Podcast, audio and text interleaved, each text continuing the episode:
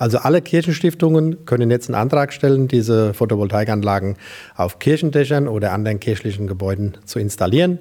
Ähm, Voraussetzung dafür ist ein Antrag. Bisher war es so gewesen, dass es immer Einzelfallentscheidungen waren.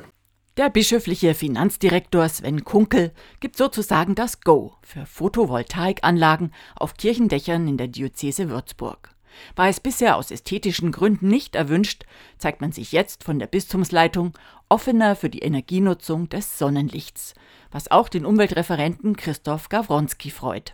Also ich finde schon, ähm, dass wir als Kirche da ähm, natürlich ähm, unsere Schöpfungsverantwortung wahrnehmen sollten und auch uns an der Umstellung der Energie auf erneuerbare Energien beteiligen müssen. Und da ist eine der verträglichsten Möglichkeiten, halt die Dächer herzunehmen. Ähm, und da sollten wir uns auf jeden Fall beteiligen. Deswegen finde ich das auch gut, dass es jetzt ähm, in Einzelfällen möglich sein wird, dass es auch äh, auf Kirchen ist. Ich finde das ein wichtiges Signal. Wenn auch die Kirchendächer meist aus großen Flächen bestehen, ganz so einfach ist es nicht, jetzt überall die glänzenden Paneelen anzubringen. Herausragendes Beispiel nehmen wir mal unseren Dom in Würzburg. Ich denke, es kann sich niemand vorstellen, dass äh, der Dom mit einer Photovoltaikanlage bestückt würde. Und so gibt es sicherlich auch im ganz Unterfranken andere Kirchen, ähm, wo die Ästhetik äh, das einfach äh, verbietet. Was die aktuelle politische Stimmung angeht, war der Wunsch nach Förderung alternativer Energien noch nie so laut zu vernehmen wie derzeit. Soll doch vor allem Gas gespart werden. Und trotz der angespannten Lage empfiehlt der Umweltreferent, nichts zu übereilen. Ich glaube, jetzt müssen wir erstmal ähm, klar kriegen, was sind, die, was sind die Abläufe, was sind die Kriterien ähm, und ähm, gucken, dass wir da gut informieren.